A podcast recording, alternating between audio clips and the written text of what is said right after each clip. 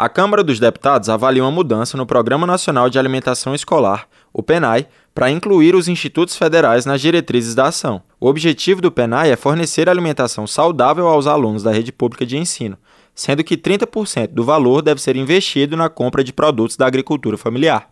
Além do repasse de recursos financeiros, a política estabelece algumas regras para garantir a segurança alimentar nas escolas. Por exemplo, como as instituições devem distribuir os recursos do programa, os tipos de alimento que devem ser consumidos e as condições sanitárias mínimas para armazenagem e produção de refeições. Segundo o Ministério da Educação, 38 institutos federais em mais de 600 unidades recebem cerca de 1 milhão de alunos. Segundo o autor do projeto, deputado Welter, do PT paranaense, alguns institutos federais não seguem os parâmetros estabelecidos pelo programa.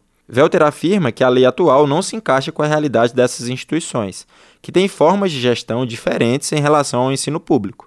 Dados do Fundo Nacional de Desenvolvimento da Educação, responsável pelo repasse às instituições de ensino, mostram que cerca de 20% dos valores enviados pelo programa à rede federal são devolvidos aos cofres do governo. A proposta já foi aprovada pela Comissão de Educação e o relator, deputado Fernando Mineiro, do PT do Rio Grande do Norte, foi favorável à proposta. Ele ressalta que, para garantir que a rede federal aproveite o PENAI de forma integral, é necessário apresentar melhor o programa para as gestões das escolas.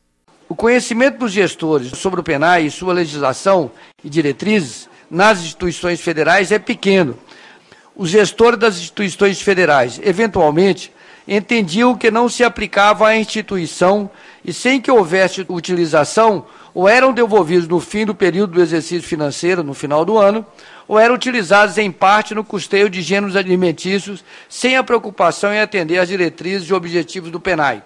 Nesse sentido, a proposta é oportuna e supre uma lacuna das normas vigentes. Agora, a proposta que inclui os institutos federais nas diretrizes do Programa Nacional de Alimentação Escolar segue para análise das comissões de Finanças e Tributação e de Constituição e Justiça da Câmara. Da Rádio Câmara de Brasília, João Gabriel Freitas.